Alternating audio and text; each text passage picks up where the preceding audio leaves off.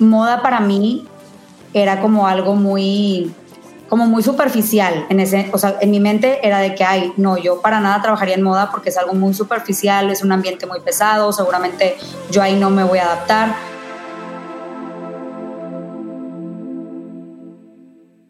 Bienvenidos a Infusión. Yo soy Ani Priego, tengo el blog anabit.com, escribo y me gusta curiosear, conocer personas e historias que me hagan reflexionar. El blog, así como Infusión Podcast, existen porque creo que hay personas que, como yo, nos gusta sentir que se nos enchina la piel, que necesitamos de repente leer o escuchar ideas que nos inspiren otra vez. Aquí platico con creativos, emprendedores, líderes en impacto social y bienestar. Este podcast es el espacio para que todos los invitados compartan su experiencia de esa etapa en la que se estaban cocinando sus ideas, diluyendo los miedos y mezclándose el trabajo con su talento. En este episodio de Infusión. De verdad, yo me acuerdo de, ver a mi ventana y yo decir, es que amo esta ciudad, pero no estoy logrando hacer, o sea, no estoy logrando lo que yo quiero lograr y no, es, no me siento en mi casa y extraño a mi familia. Entonces, como que empecé a, a frustrarme en ese sentido y pues es como, como evolucionar y transformar tu plan a un nuevo plan ya estando ahí, me decían de que, ¿de dónde sacaste a esta gente, Mayela? O sea, ¿de dónde sacaste a todos estos asistentes? Y te das cuenta que cuando quieres hacer algo, no importa. O sea, no existen peros, ni nos, ni nada de eso.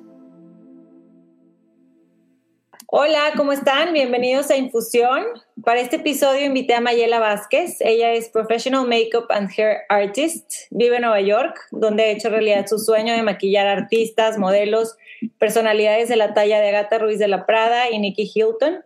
Ha participado como la cabeza de maquillaje en pasarelas de Fashion Week Nueva York, París y México, haciendo mancuerna con el diseñador Ricardo Seco. Su arte de maquillar está plasmado en revistas como Vogue, Allure, In Trend, entre otras. Recientemente también emprendió su negocio Into the Industry, que son talleres personalizados para explorar diferentes ramas en el mundo de la moda. Vamos a platicar de cómo empezó a incursionar en esta industria y de sus proyectos nuevos. ¿Cómo estás, Mayela? Hello, muy bien. Muchísimas gracias por tenerme aquí. Qué emoción. Me encanta todo lo que estás haciendo, de verdad. Gracias a ti por aceptar. Yo soy fan, yo te, te sigo, no sé cómo llegué a ti, pero te sigo ya hace muchos meses y, y, me encanta todo lo que haces y cómo has sido, pues posicionándote ya como makeup artist en, en, Nueva York y digo, obviamente en México y en Monterrey ya hace muchos años. Y de eso quiero platicar. Primero felicitarte por eso, porque me encanta ver mujeres apasionadas y que realmente siguen y persiguen sus sueños, que es tu caso. Y aparte se ve como tienes toda esta visión de, de moda, de editorial, como que todo este conjunto que te ha hecho destacar, ¿no? Quiero saber si es algo que has tenido desde siempre o lo has ido desarrollando. La verdad ha sido como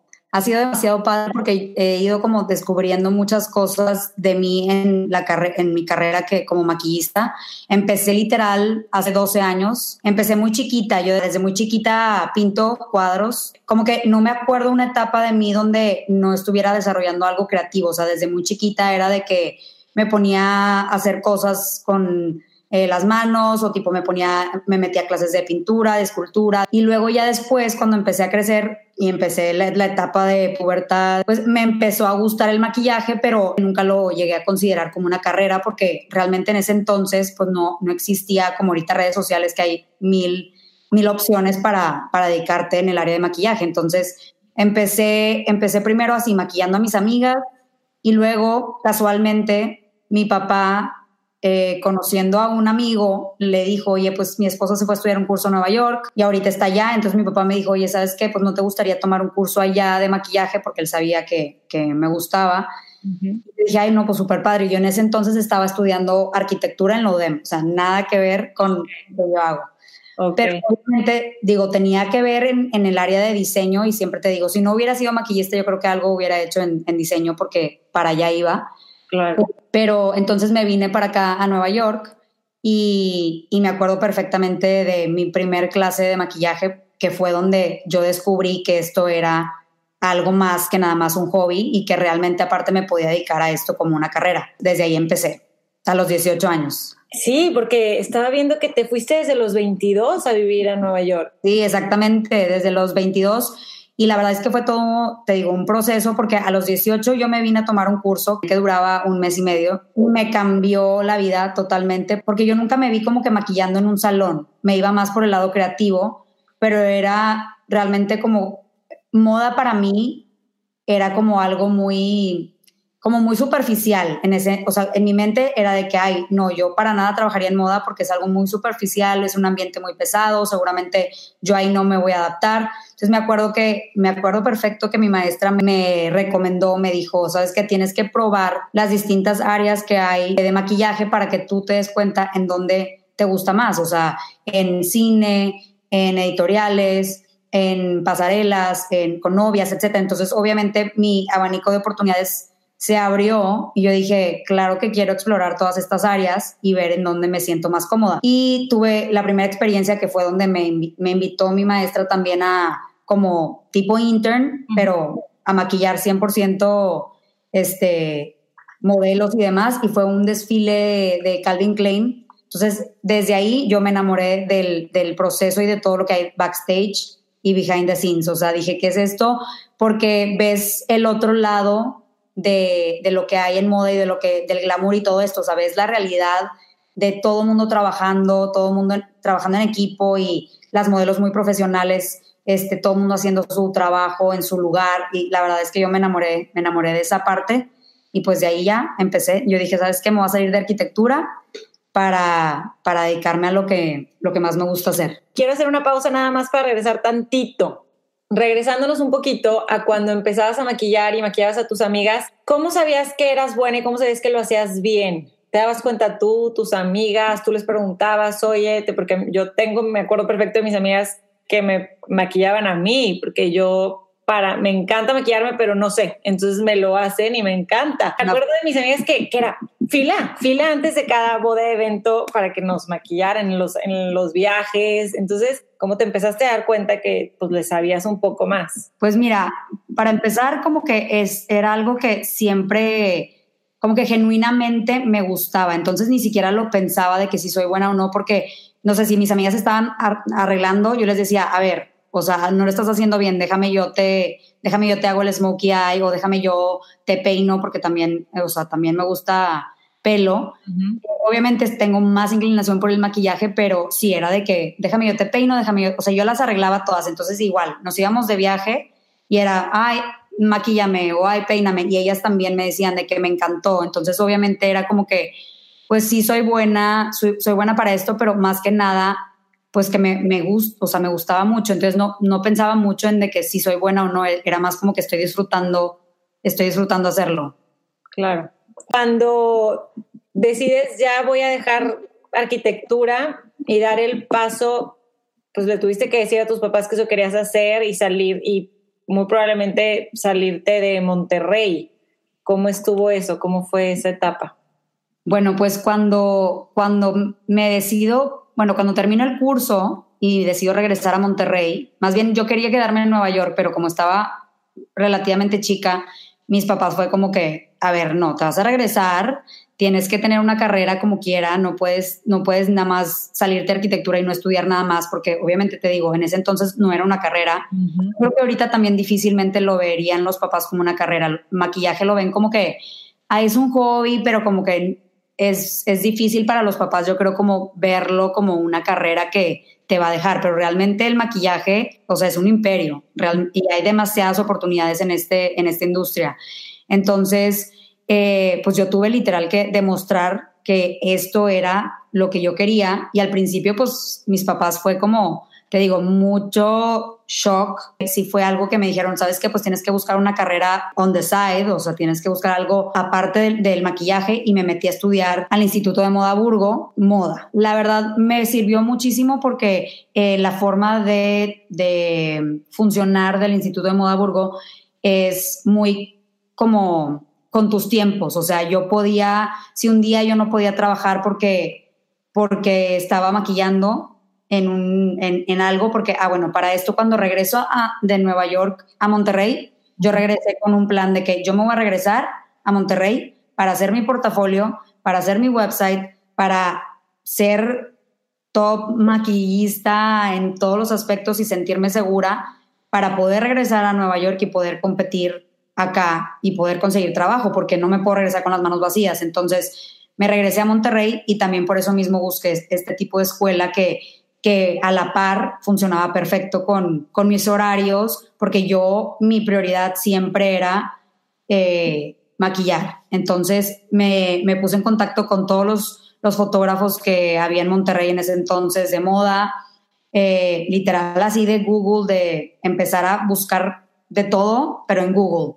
Entonces, pues trabajé, tuve la oportunidad de trabajar con, con los mejores fotógrafos en Monterrey, con los mejores diseñadores en Monterrey, los mejores eventos de moda en Monterrey. Estuve en el eh, consejo editorial de moda del periódico El Norte. Entonces, como que crecí, crecí y me, me encantó esa etapa, pero yo siempre con la visión de que todo lo que estoy haciendo ahorita es porque voy a regresarme a Nueva York a trabajar allí.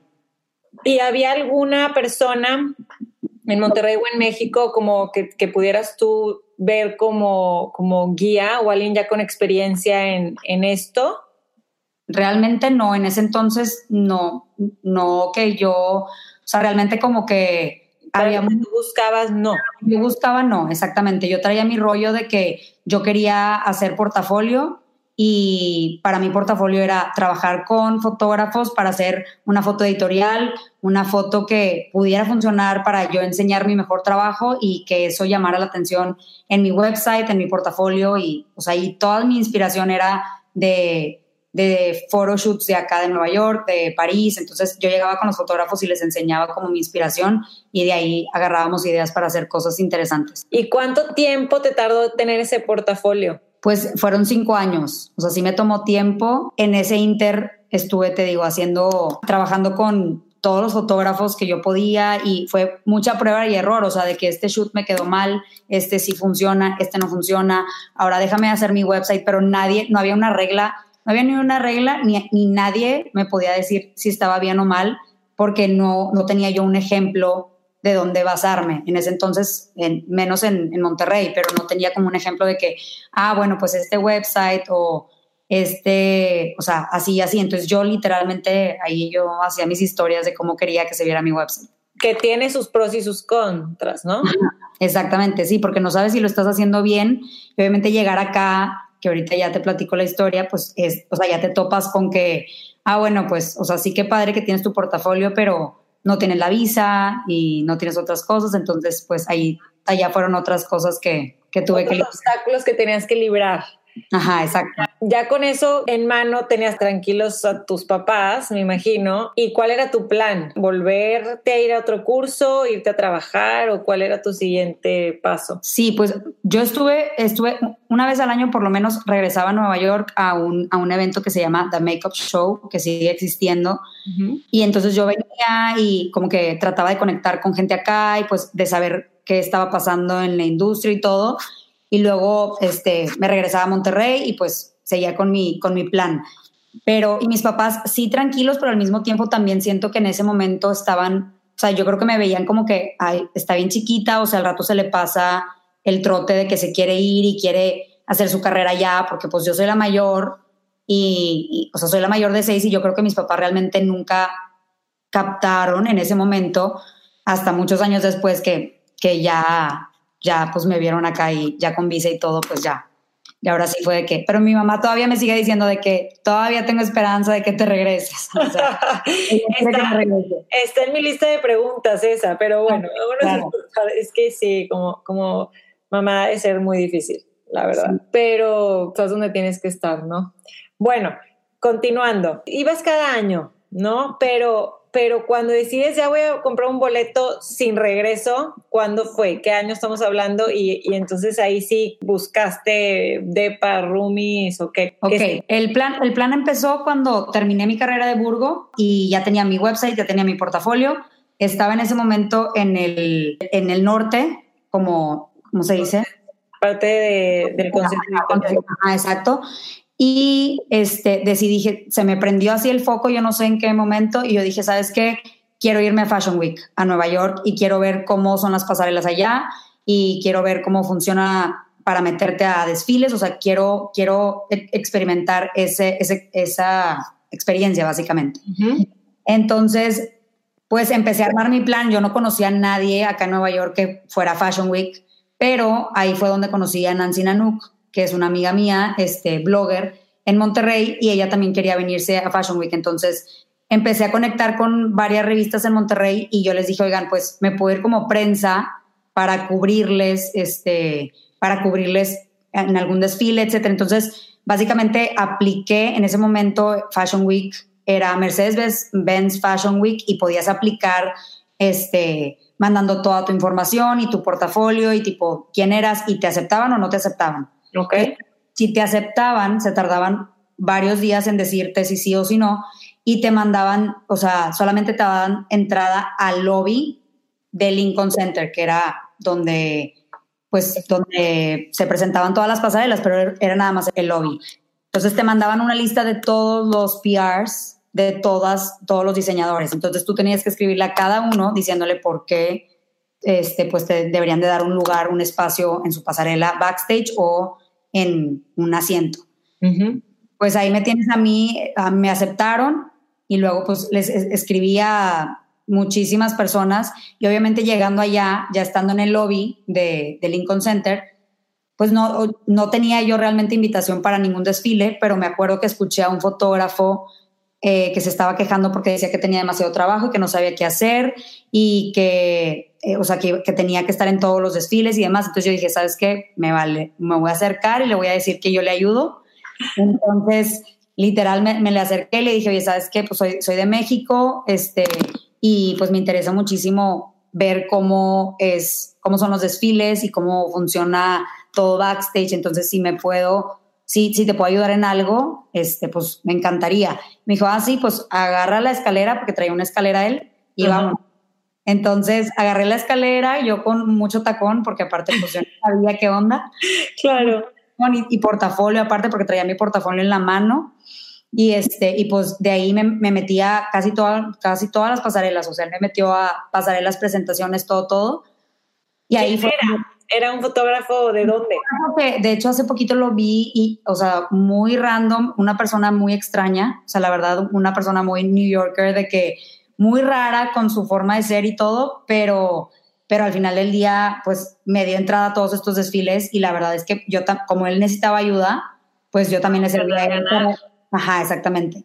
Entonces funcionó pero sí fue toda una experiencia porque ahí fue donde conocí a fotógrafos que hasta la fecha sigo trabajando con algunos de ellos y pues conecté con mucha gente, les pregunté, o sea, todas mis dudas de lo que tenía. Obviamente en ese momento yo, yo no tenía ni idea dónde me estaba metiendo, no sabía qué tan difícil era, o sea, nada, yo así en ingenua estaba de que, ay, me voy a mudar a Nueva York y pues este, quiero conocer gente. Entonces, pero definitivamente eso me ayudó porque no, no le tenía miedo a, nada en ese momento. Ni, pena, nunca has sido penosa ni reservada.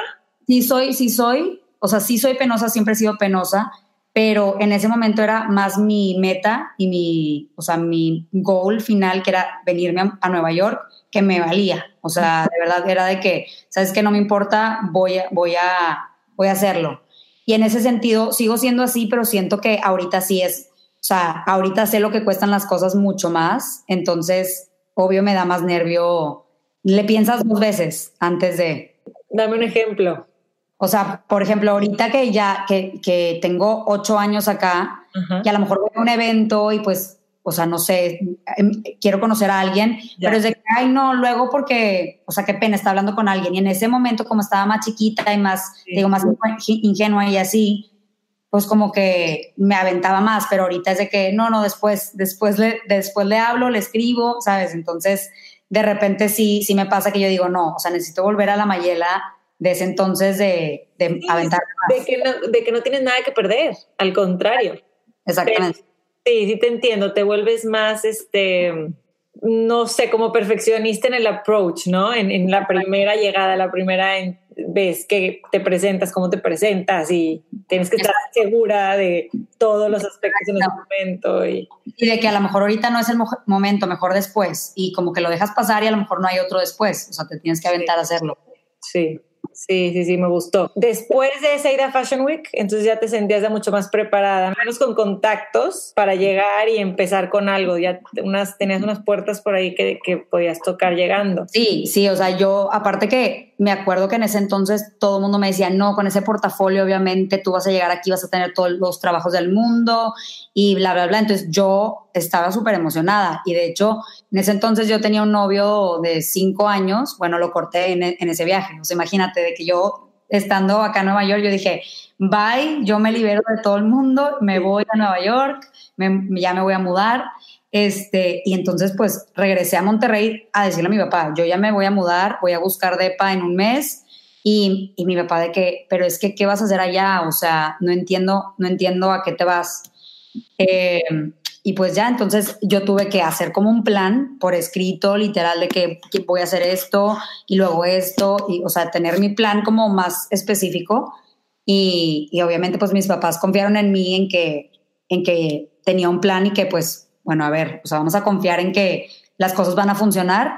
Y pues me vine con mis maletas y ya, o sea, empezar de cero.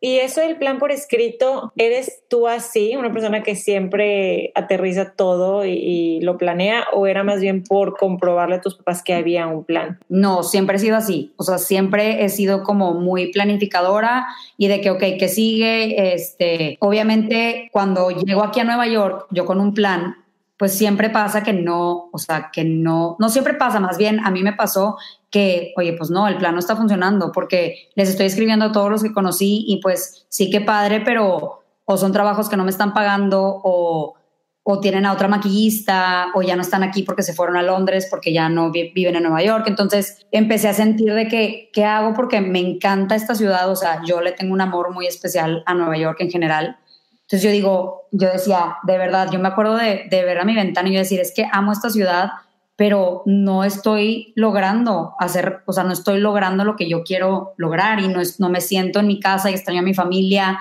Entonces como que empecé a, frustrarme en ese sentido y pues es como, como evolucionar y transformar tu plan a un nuevo plan. O sea, y estar como, empecé literalmente mi primer nuevo plan fue decir que sí a todo, porque estaba yo, llegó un punto en el que estuve, de que sabes qué, es que yo no quiero trabajar en un salón y no quiero trabajar gratis y no quiero esto. Entonces fue un tiempito de, no sé, semanas, pero dije, ¿sabes qué? Voy a empezar a decir que sí a todo y ahí fue donde empezó a cambiar toda la dinámica. O sea, empecé, a decir, empecé a decir que sí a todos los proyectos, obviamente unos buenos, otros no, otros no tan buenos y otros muy raros pero de todos aprendí y de muchos de esos proyectos ahorita sigo teniendo frutos de esos porque empecé a hacer amigos y conexiones y de un proyecto salían más recomendaciones, entonces empecé a abrir mi abanico de oportunidades. ¿Y alguno de esos que te haya abierto camino, que te haya abierto así como una oportunidad más grande? Pues Ricardo Seco y Agata Ruiz de la Prada. Ellos dos han sido como dos personas que me que desde un inicio a Ricardo lo conocí yo creo que al año de haber llegado aquí a Nueva York. Y, y, pues desde entonces dirijo sus pasarelas. Él literal confió en mí 100% y ciegamente y fue que aviéntate a los casi 30 modelos para, para sus desfiles. Y pues yo llegué con mi equipo de maquillistas que conseguí a través de una escuela de cosmetología entonces llegué con todo mi equipo y todo, pero realmente ya estando ahí, me acuerdo que me decían de que, ¿de dónde sacaste a esta gente, Mayela? O sea, ¿de dónde sacaste a todos estos asistentes? Pero pues te das cuenta que, pues, o sea, cuando quieres, cuando quieres hacer algo, no importa. O sea, no existen peros, ni nos, ni nada de eso. Porque tú no tenías un equipo, o sea, te dieron, te dieron el trabajo de ser como la, pues, directora creativa de, de make-up y, de y de pelo make-up. Ajá. Y, y necesitabas por, pues para, para poder terminar, porque 30 modelos. Exacto, son 30 modelos, pero aparte en un tiempo de dos horas y media. Y al mismo tiempo entra prensa y, tipo, y te hace preguntas, entonces obviamente yo no las iba a acabar ni de chiste y tenía que tener a, la gente correcta para que me ayudaran a hacerlo. Y también en ese momento me acuerdo del primer desfile todavía de Ricardo que vinieron a hacerme entrevistas y yo no sabía ni qué contestar, o sea, de que cuál fue tu inspiración, no sé qué, y aparte en inglés y yo, ay no, es que yo no sabía ni qué contestar en inglés y tipo, o sea, así me frustraba. Y me acuerdo que la manera de soltarle el miedo a, a hablar en cámaras fue viendo videos de YouTube de otras maquillistas que daban entrevistas en Fashion Week que yo decía, ay no, bueno, tienen mil, o sea, son, no necesariamente hablan el inglés perfecto, pero están hablando tal cual de lo que se inspiraron y no importa cómo les salga el inglés. Entonces, pues ya, ya me aventé y a los siguientes desfiles, pues como me saliera. Sí, me imagino que, digo, los términos, tienes que traducir toda tu idea creativa a inglés para poderla comunicar. Cuéntame de ese primer encuentro con, con Ricardo. ¿Fue a través de un conocido? ¿Te fue como audición o, cómo fue? Sí, bueno, para los que no sepan, Ricardo Seco, diseñador, platica un poquito de él. Ricardo Seco es un diseñador mexicano eh, que tiene ya, ¿qué será? Ocho años, ocho años o nueve años que, que expone su colección en Fashion Week acá en Nueva York y también eh, tuvimos la experiencia de hacerlo en, París hace años. Este también lo hace en México y pues realmente ha sido muy padre con él porque todo su equipo backstage somos mexicanos o latinos. Entonces, la verdad, el equipo es, es muy padre como que estar trabajando con puros latinos que también tienen, todos tenemos una historia. Ya que estás acá del otro lado del charco, ya te das cuenta que todos tienen una historia de cómo lo hicieron y, y de por qué están acá. Y sobre todo aquí en Nueva York, que es una ciudad como muy competitiva, este, como que conectar con otros latinos para mí ha sido algo demasiado, demasiado padre. Pero bueno, regresando al tema de Ricardo, lo conozco a través de una amiga con la que estudié en Burgo. Desde que lo conocí fue que, Mayela, tienes que trabajar conmigo y pues yo dije que sí y ya, desde entonces trabajamos juntos. ¿Cómo llegan a un, a un concepto creativo? Tú lo presentas, te completamente, completa libertad. Sí me da, sí me da mucha libertad, pero tiene muchísimo que ver eh, la inspiración que él tiene y como que el tipo de look o de mujer que él quiere vestir. Entonces, siempre, siempre con Ricardo ha sido como, este es el tipo de mujer que yo quiero vestir y, y si yo tengo algo exageradamente creativo, con mucho color o así, él, él me dice que, ¿sabes qué? Menos o más, pero siempre tratamos de mantener una, una balanza. Retomando el tema de, de los latinos en, en, Nueva York, en Estados Unidos, siento yo que todas las ciudades muy grandes y como dices tú, donde hay mucha competencia, donde hay, por ejemplo, la industria de la moda en este caso, ¿cómo vas sabiendo que eres mejor que otras, ¿no? O sea, me imagino que no siempre el camino es así como, como es el tuyo, que vas, que vas cosechando éxitos, que vas haciendo contactos, eh, reforzando relaciones personales y, y de proyecto en proyecto vas brincando. ¿Tiene que ser meramente el talento o tiene mucho que ver esa, esa relación con las personas? Yo sí creo que tiene que ver demasiado con, con la relación con las personas. O sea, obvio, eh, como que va de la mano en la relación que haces con las personas y el talento que tienes, porque obviamente si no eres bueno, pues esas personas no te vuelven a contratar. Y también creo que tiene que ver, o lo que a mí me ha ayudado es que soy, soy una persona como muy tranquila, o sea, no soy de las personas que llega al set y estoy gritando y estoy haciendo escándalo o me meto en chismes o nada de eso. Como que siempre me he mantenido de una manera muy profesional, muy, muy amigable y todo, pero muy profesional, o sea, nunca me, nunca me voy así como que por otro lado, porque significa tanto mi trabajo que por eso siempre lo hago de una manera muy profesional. Pero sí definitivamente creo que tiene mucho que ver y lo que a mí me ha cambiado y lo que yo creo que me ha servido más ha sido conectar con gente. Y, o sea, por darte un ejemplo, obviamente tú conectas con 100 personas, solamente, solamente con 20 realmente haces como un, un buen link de que, oye, trabajé súper bien con esta persona y esa persona pensó lo mismo de mí. Entonces, pues con esas 20 sigues trabajando. Pero tuve que trabajar con 100 para poder decir, bueno, pues con estas 20 y luego otra vez salirte de la zona de confort y buscar nuevas personas con las que quieres trabajar, este, y así es, o sea, un constante como salirte de tu zona de confort. Sí. Es cierto lo que dicen en, me encanta la película The Devil Wears Prada, que cuando empiezas a, a despegar en la vida profesional tu vida personal sufre de alguna manera? Pues yo creo que de alguna manera sí, desde, más bien sí, o sea, desde los 18 que te digo que empecé, me acuerdo que mis amigas, o sea, vas de chiquito a mucho, pero mis amigas, este, se iban al antro y yo no iba al antro porque al día siguiente tenía que maquillar en una sesión de fotos o a una novia y pues yo porque estaba concentrada con mi con mi goal final de conseguir trabajo, de conseguir mi portafolio, de, de mejorar mi técnica. Entonces, pues dejaba como ese lado. No que me quedara sin amigos ni nada de eso, o sea, siempre, siempre he sido muy amiguera y, y salgo y todo, pero como que esa parte sí, esa etapa siento que pues yo la, o sea, la puse como en segundo plano. O sea, primero era mi trabajo y siempre ha sido primero mi trabajo en ese sentido. y, y, pues ya más, más, más adelante cuando me, me, vine a Nueva York, me vine eh, y me comprometí muy, o sea, al mes de haberme venido aquí a Nueva York me comprometí y, y pues bueno, pasaron los años y me divorcié.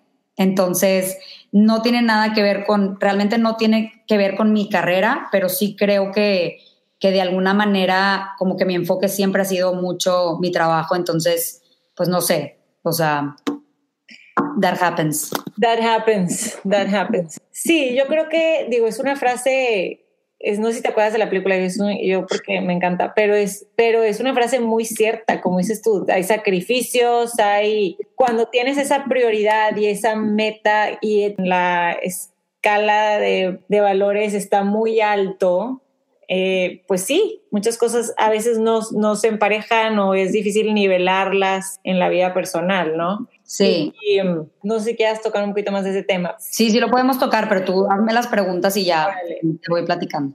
Cualquier separación y cualquier pérdida es difícil. Me gusta preguntar la neta de, de mujeres, de mujeres de, tener bebés, de no tener bebés, de, de casarse, de divorciarse y todo. ¿Cómo te sientes tú de decir, pasé por esto, tengo 30 años y, y o sea, ¿cómo, cómo ves tú esa etapa de tu vida? Digo, me encantó como lo dijiste, that happens, por no decir shit happens o como sea, pero, pero, sí pasa, o sea, me interesa tu opinión porque la gente que, que escucha este podcast son muchos hombres también, pero la mayoría mujeres. Alrededor de esta, de esta etapa hay muchísimas mujeres que quieren emprender, que les interesa desarrollarse en el, en el ámbito profesional y y seguir sus metas y sus sueños. Y, y muchas veces así pasa en, en, la vida personal. Entonces, si puedes platicarme cómo fue para ti esa experiencia, cómo fue ese shock. Bueno, antes de tocar esa, esa, ese shock, porque claro que hubo un super shock, yo creo que, o sea, la parte, la parte profesional creo que va muy conectada, o sea, ¿cómo te lo puedo explicar? Yo nunca me perdí a mí misma por estar en una relación de ningún tipo o sea, siempre tuve como yo una visión de, de que, ok, este, o sea, este es mi trabajo y esto es lo que, lo que yo quiero hacer y pues vamos a complementarnos y todo, pero me ayudó muchísimo que yo seguí con, con mi trabajo y seguí desarrollándome y nunca, nunca sentí que, que me desfasé y que, que me perdí de, de, mis sueños o de lo que a mí me gustaba o de lo que yo como mujer soy. Entonces, cuando paso por, este, por esta etapa que fue como descubrir más bien, porque para mí fue una sorpresa darme cuenta que con la persona que me casé no era, no era esa, esa persona y fue como, fue, pues fueron muchas faltas de respeto, etcétera. O sea, pasé por un proceso como de, como, pues sí, de shock, de, de decir, yo estoy acá trabajando y estoy haciendo lo mío y al mismo tiempo, pues a lo mejor no me di cuenta de que esta persona no es esa persona. Entonces, eh, pues tuve que yo tomar la decisión y decir, ¿sabes qué? Me salgo de esta relación porque no me hace bien, porque me merezco respeto, porque quiero algo mejor para mí, eh, porque estoy mejor sola. Entonces, no, sin, sin, obviamente sin, sin hablar mal de ninguna, o sea, de mi expareja ni nada de eso, pero eh, definitivamente creo que yo sí es un tema que, que quiero, claro que platicar más poco a poco, porque creo que, una, me di cuenta que la intuición de la mujer es demasiado grande, no digo que la del hombre no, pero las mujeres sabemos cuando algo está bien y cuando algo no está bien hay que cambiarlo.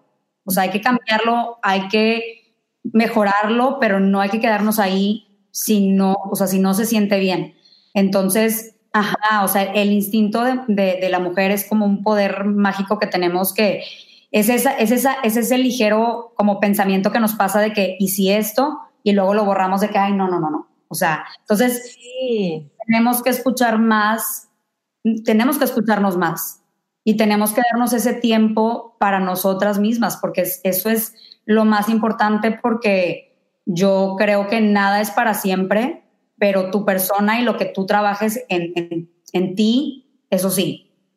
Entonces creo que, creo que sí es súper importante y claro que, o sea, sigo creyendo en el amor y sigo creyendo en todo, o sea, en las relaciones y, y, y todo esto, pero sí definitivamente creo que como número uno, el, el, escucharnos y el no quedarnos en un lugar no nada más de, de, una relación, o sea, de un trabajo, de que, oye, tengo años en este trabajo y no me gusta y no me llena, salirte de ahí, o sea, nunca es tarde para volverte a, evolucionar, a cambiar, a, a crecer, a volver a, a, volver a empezar, o sea, volver a empezar de cero, porque a mí me tocó salirme de mi vida de ocho años en una relación y cuatro años casada, salirme ni un tenedor, o sea, porque literal me salí de, mi departamento pasado a buscar un nuevo departamento, a mueblarlo y volver a empezar de cero, sin saber, sin saber realmente a lo que iba ni, ni nada. Entonces, este, obviamente, claro que pasan por mi mente eh, miedo de qué va a pasar, de cómo le voy a hacer, pero lo más importante es que me tengo a mí misma, o sea, eso nunca lo perdí. Entonces, eso es lo más grande que puedes tener como mujer y como persona. O sea, nunca perderte a ti y confiar en ti y en lo que tú quieres y en lo que te hace feliz al final del día. Me encantó cómo describiste, Mayel, la intuición, como que muchas veces es esa vocecita dentro de ti, esa corazonada, eso que sientes, pero me encantó porque es cierto, es ese pensamiento que te pasa y dices, ay, como que no, no creo, o no, estoy exagerando, o ay, ¿para qué me clavo en ese tema? Y todas las veces tenemos razón. O sea, a menos que eh, de plano sea una persona muy dramática, pero todas las veces tenemos razón cuando la intuición nos pasa por la mente es, es o sea, es real, de verdad. Hacer un alto y decir, no me, no me pasó por, por nada, ¿no? Porque así te pasan, así como te pasan las buenas ideas, así como dijiste hace rato, y de repente, no sé cómo, me quise ir a Fashion Week, Nueva York, y, así pasa. Es de nosotros, o sea, es, es, es, depende de nosotros si queremos escuchar esa voz y hacer un cambio para bien y decir, ¿sabes qué? O sea, porque no siempre es para algo negativo ni nada de eso, pero a lo mejor hay veces que es de que, oye, y si, no sé, te voy a poner un ejemplo muy básico de que, tipo eh, hacer ejercicio o esa, ese, ese pensamiento que, que, de repente te pasa de que me gustaría esto que nunca he experimentado, pero me llama mucho la atención. Bueno, pues hazlo, o sea, hacerlo, experimentalo, o sea, porque pues si no lo haces, nunca vas a saber. Exacto, exacto. Una vez, digo, ya hablando de, cambiando del tema personal, gracias, gracias por, por tocar el tema y por abrirte en ese tema. Claro, es la primera vez que lo hablo así en un medio, de hecho. Gracias, te digo, yo no, no, no lo tomo a la ligera, pero para nada. Me da gusto que me hayas tenido la confianza, porque sí. creo que hay temas que no tocamos, que se deben de tocar y qué padre que, sea, que sean auténticos. Claro. Y en temas profesionales, eso de, de la intuición o, o, de pensamientos recurrentes, me acuerdo de alguna vez, me encanta el programa este de Shark Tank y, ah. y Lori, Lori Greener una vez, de una foto que decía, si hay algo que piensas todos los días o todas las semanas, hazlo. O sea, como que... ¿No? A veces, a veces lo sentimos bien lejos o, es mucho más el miedo, es mucho más el miedo y más ahorita con las redes sociales que es de que, ay, no, pero todo el mundo lo está haciendo o me van a juzgar o no, o sea, X o Y. Y si tú, o sea, te vas a lo más básico que es escucharte a ti, nos dejaríamos de complicar la existencia. O sea, es irte a lo básico y decir, a ver, cállense todo el mundo, nadie hable, me voy a escuchar a mí, ¿qué me hace feliz? ¿Qué quiero yo? Y hacer eso, literalmente. Nada más, o sea, es eso. Como dices tú, es básico, es sencillo y, y, cuesta hacerlo, pero una vez que lo empiezas a hacer en tu vida, en tu... Lo empiezas a practicar de que, a ver, alto, siento que por aquí no va, o sea, este, este feeling, esta, esta persona o este trabajo o esta situación me está incomodando o, no me está haciendo bien, bueno, pues entonces, ¿qué? ¿Cuál es la acción siguiente? Escucharnos en todo, todo, todo lo que sentimos, todo lo que pensamos y todo, ¿no? Conocernos. Siento que eso es, muy importante.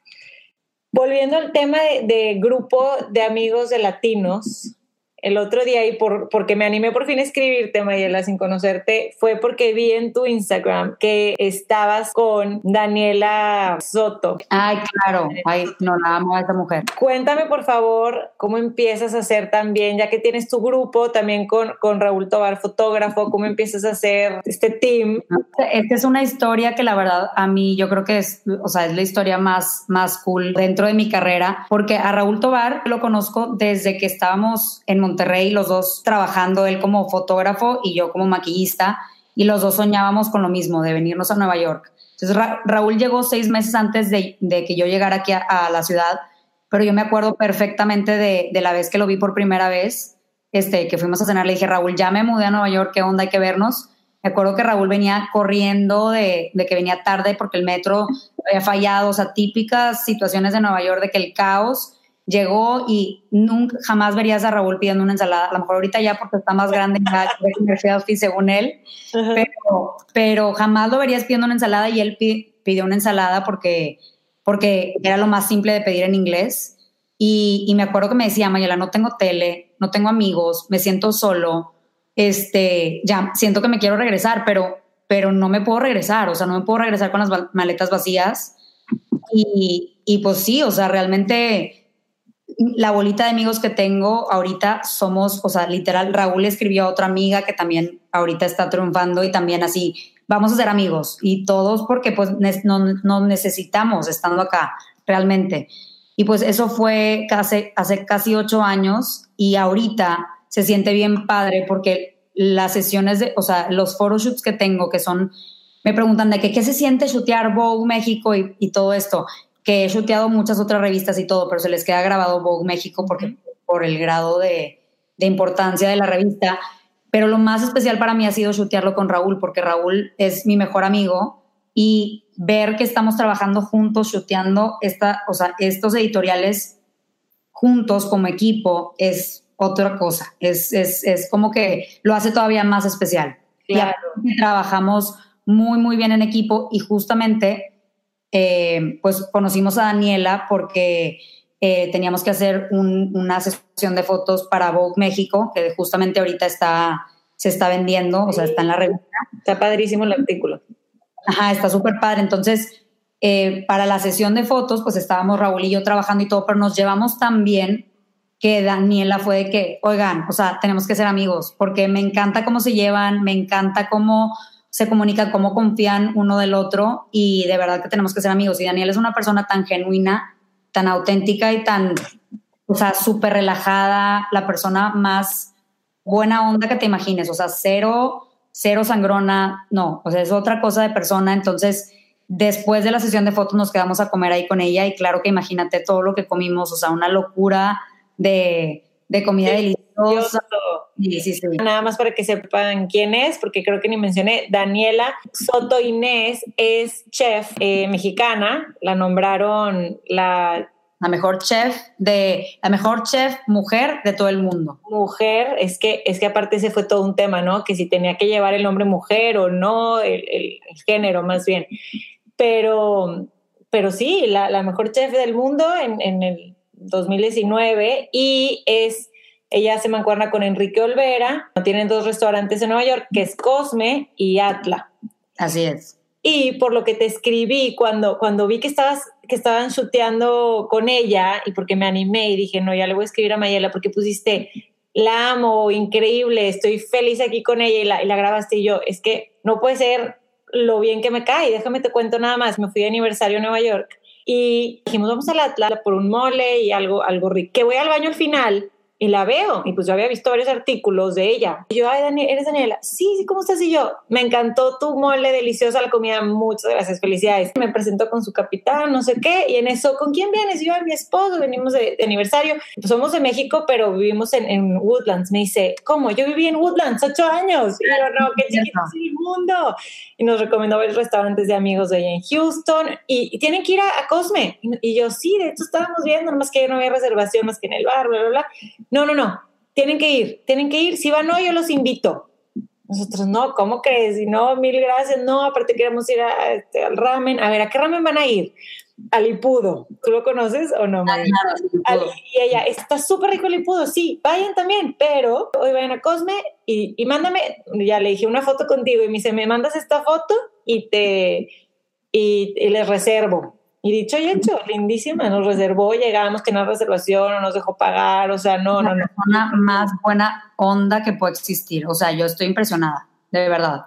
Una persona súper, súper o sea, con los pies en la tierra y aparte que se nota que le gusta lo que ella hace, o sea, es una persona bien apasionada que te dice, mira, pruébate esta quesadilla con esta tortilla que tipo está recién, o sea, ella de verdad que le encanta y no lo ve como que, ay, pues ya me gané este título, entonces, o sea, para ella, ella ama lo que hace y, o sea, es una persona muy, muy genuina. Una consecuencia de su trabajo, ¿no? Es lo ve como una consecuencia nada más de, de hacer lo que le gusta. Y, qué padre, qué, qué, fregón. Y es que eso atraes también. Se van atrayendo tú, Raúl, y la gente que, que, con la que se van rodeando es, es finalmente, pues, gente igual que ustedes, muy, muy chambeadora, con, con buena vibra y con, y con ganas de, de hacer lo mejor, ¿no?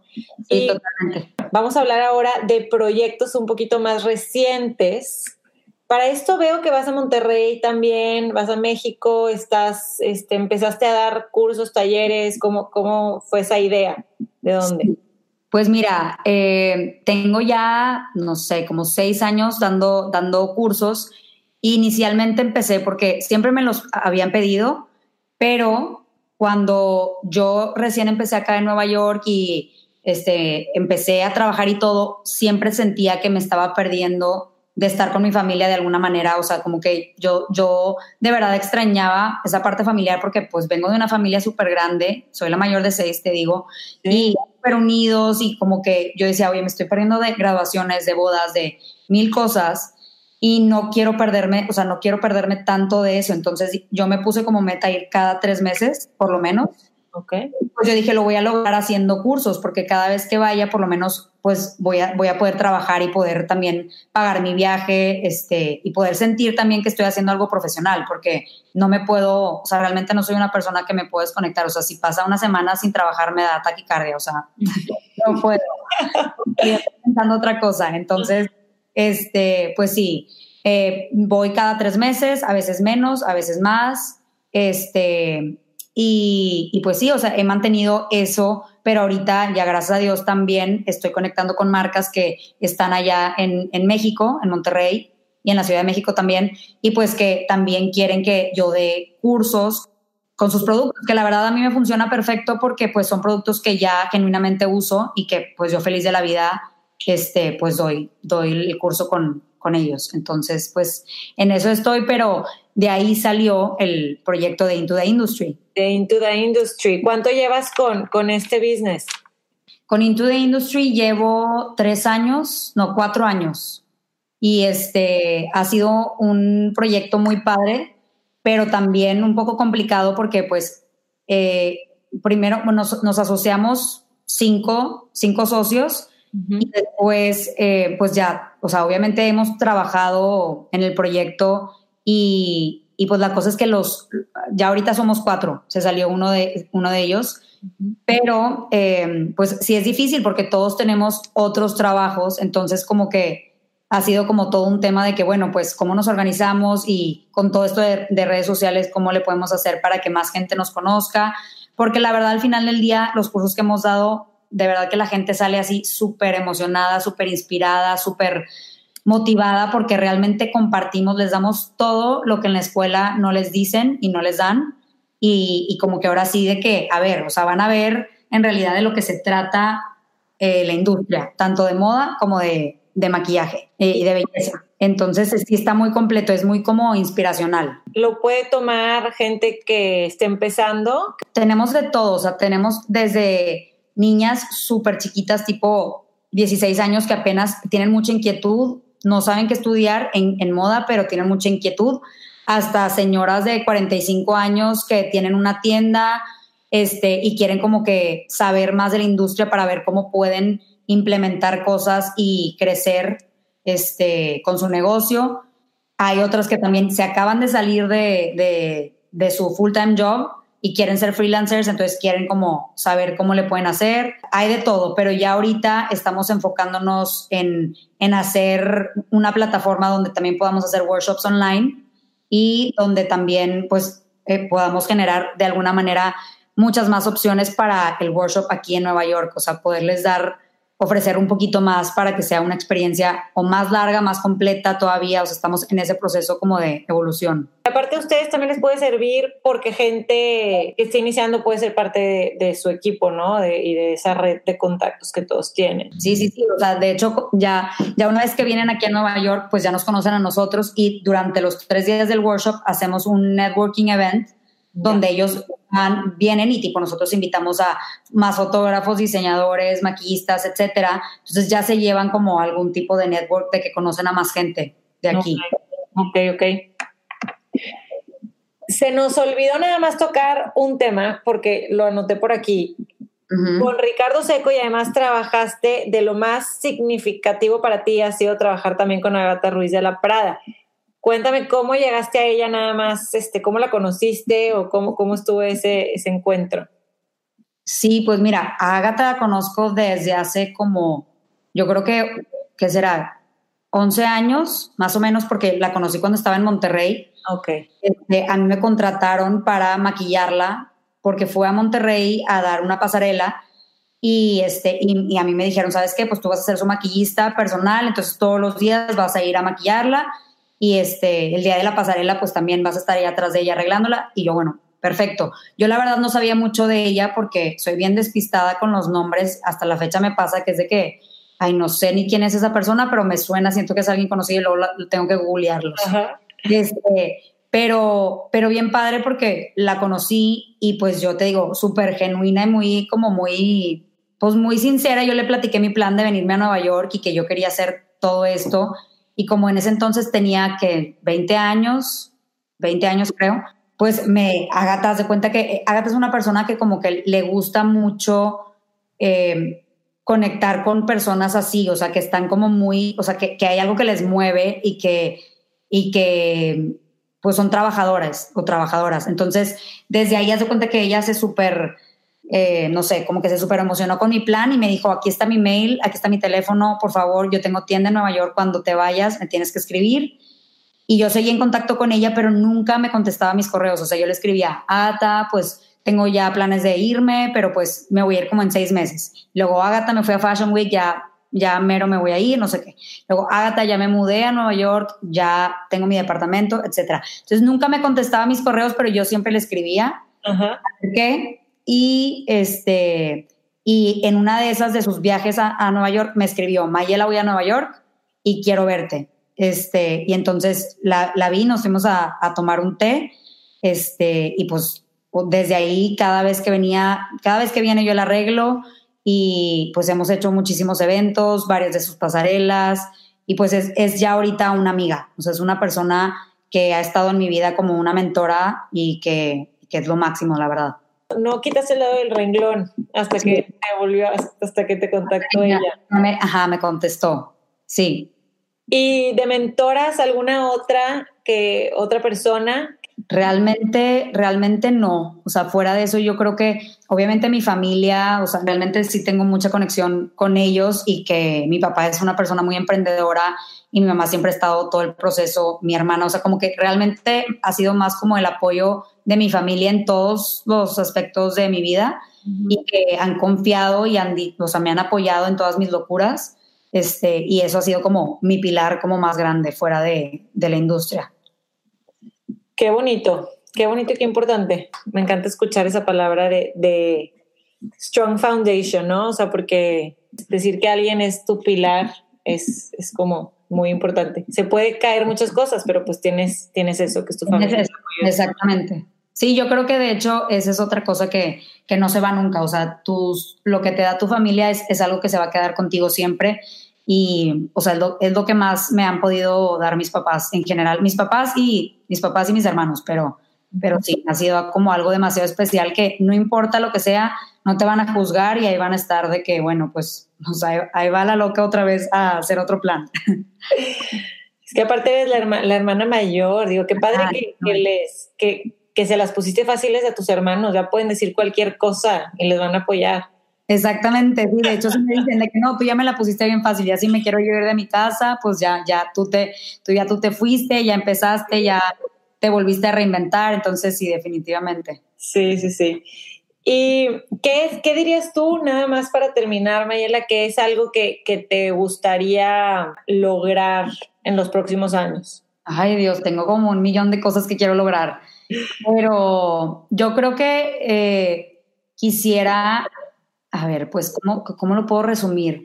Pues me gustaría, me gustaría lograr un poquito más de, de balance entre mi trabajo, mi vida personal, o sea, también tipo tener un poco más de balance como que en cuanto a mí espiritualmente, o sea, como que tener un poco más de balance en todos los aspectos de mi vida, que siempre lo he tenido, pero siento que Nueva York es una ciudad que tipo estás todo el tiempo en movimiento y que estás siempre activo y todo, entonces me gustaría tener como un poco más de tiempo que ahorita, gracias a Dios, lo estoy logrando, pero es un proceso, o sea, porque me, refiero a darte tiempo para ti, para leer un libro, para, para meditar, etcétera, pero al mismo tiempo para reinventarte, para seguir haciendo nuevos proyectos, este, darte tiempo para conocer a gente nueva, para, este, para estar con tu familia, para, para todo esto. Entonces, como que creo que ese balance es para mí súper importante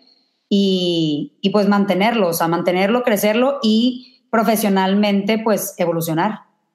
Y me imagino que todos los tienes anotados. Todos sí, todo, lo tengo anotado, tengo un moodboard gigante enfrente de mi cama, soy muy creyente de decretar todo, o sea, decretarlo y tipo, y, y primero tienes que tenerlo en tu mente para que eventualmente pase, pero si ni siquiera se te ocurre, pues ahí como que más difícil.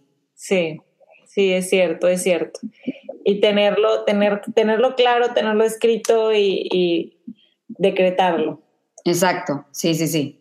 Mayela, mil, mil gracias. Muchas gracias por, platicar conmigo, por, por, tocar todos estos temas y espero que no se me olvide nada, porque es que estoy viendo que ya nos pasamos el tiempo y me da pena contigo, pero yo creo que... No, no te preocupes, de verdad.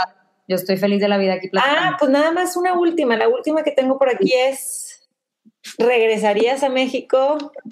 Mm. La hago, la hago en honor a tu, a tu mamá. Sí, ya sé.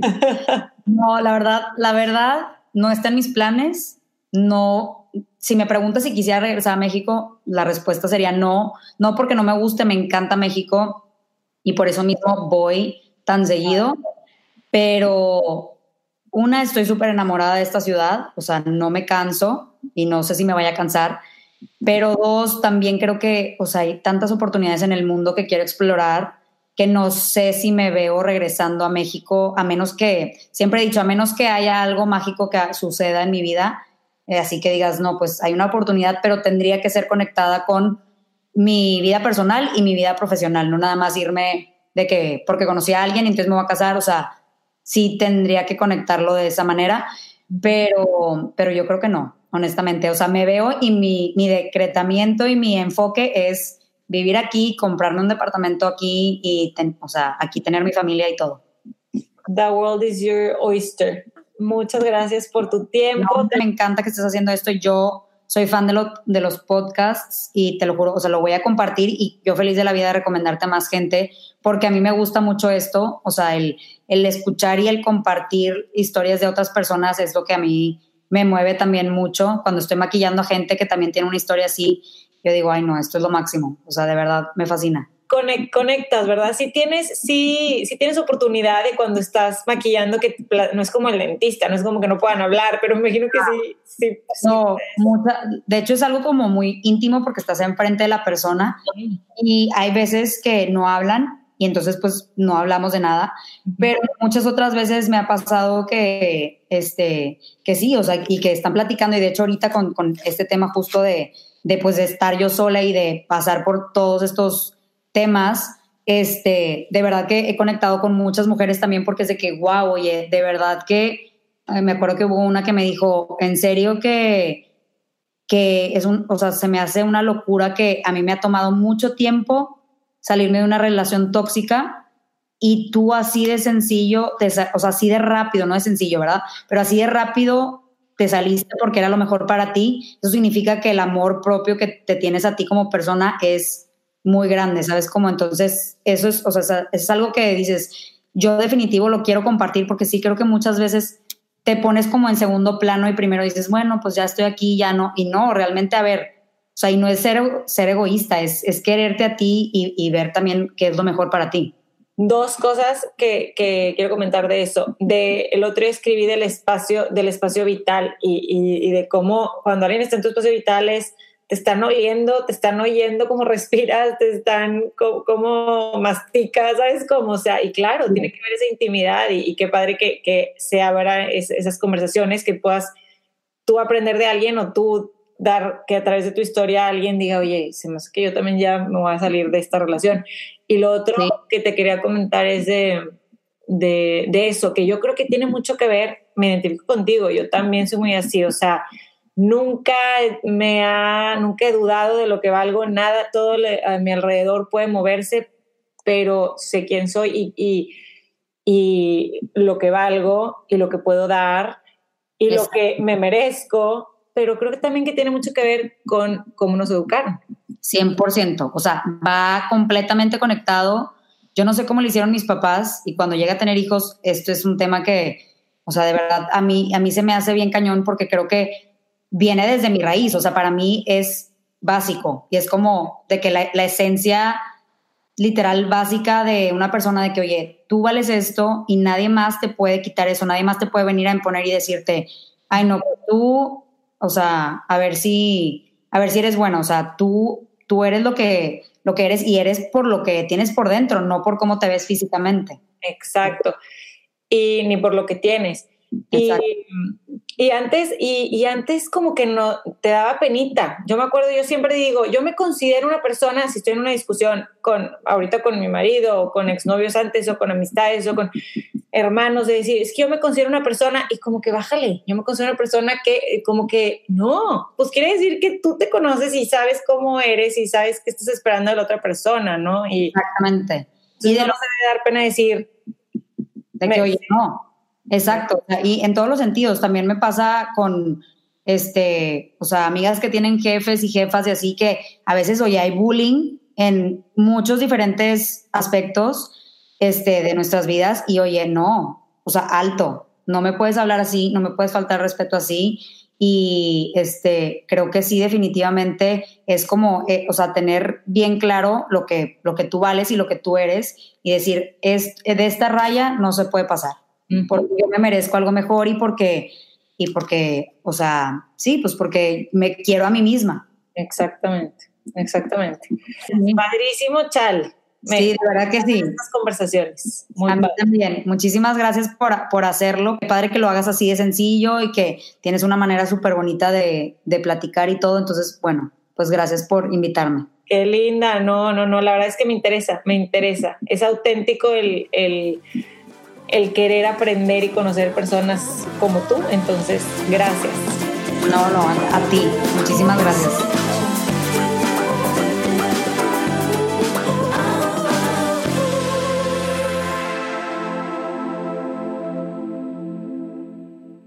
Otro episodio más de Infusión. Gracias por escucharlo, por estar aquí en este espacio.